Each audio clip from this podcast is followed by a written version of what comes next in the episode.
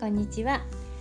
何度かこちらのチャンネルでお話ししたことがあるんですけれども合わせ鏡の法則っていうのがあるんですよね。人は自分の中にあるものしか見ることができません。という法則です、えー、例えばね嘘つきは人の嘘が見抜けるんですね。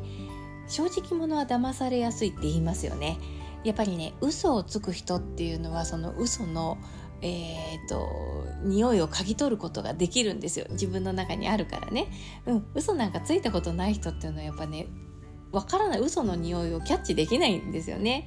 うん、それとか優しさを持ってる人は相手の思いやりに気づくことができます。それとか相手のずるさを嫌う人相手のことずるいなって思う人は自分のの中にずるいこと気持ちがある人自分のずるさを嫌ってるとかあるいは自分もずるく生きてみたいって思ってるかもしれない、うん、だから嫌いな人が多いとか人の批判が多い人っていうのは自分を嫌ってる人なんですね。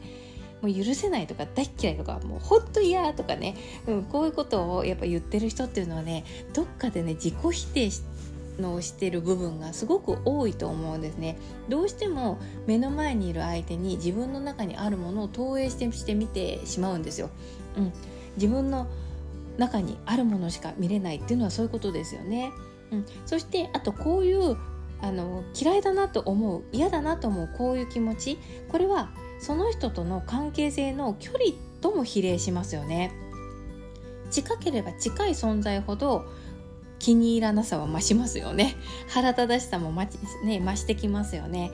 例えば月に一度会う程度の人だったらそんなにあの振り回されることってないですよね。まあ月1会うくらいだからまあいいか。この日だけやり過ごせられたらまあいいかっていう風にね割り切れるんですよね。だけれども夫とか親とか兄弟とかえっ、ー、と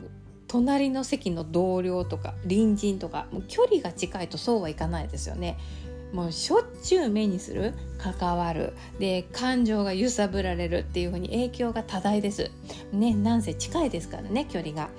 で距離が近いっていうのはねつまり縁が深いって考えるんですよ。うん、縁が濃いというかね家族関係にあるとか毎日のように顔を合わせるとかそれってね縁があるからこそなんですよね、うん、深いからこそ濃いからこそなんですよ。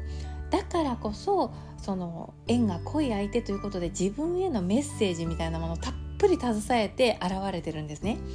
うん、あの要はその人の内面を見せるためにそういう役目を持って現れてるわけですからあのその人のメッセージその人の訴えようとしているものをこちらがね受け取りさえすれば相手の役目って終わるんですよ。うん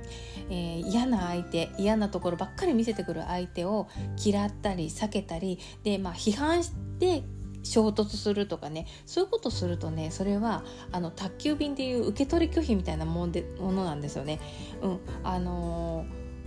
ー、受け取り拒否というかあの不在不在で受け取りませんでしたみたいなものでもう何度も何度も私に来ちゃうんですよ、うん、だからねとりあえずとりあえず受け取っといたらいいんです、あのもう何なのってあそう分かった。私もそういうところがあるって言いたいのね。分かった分かった。そうかもしれない。私も確かにそういうとこあるかもね。みたいな。一応あの形だけでも自覚しといた方がいい、うん、一瞬でも自覚したら受け取り完了なんですよ、うん、そうするとね配達人と受け取り人の関係も終了する。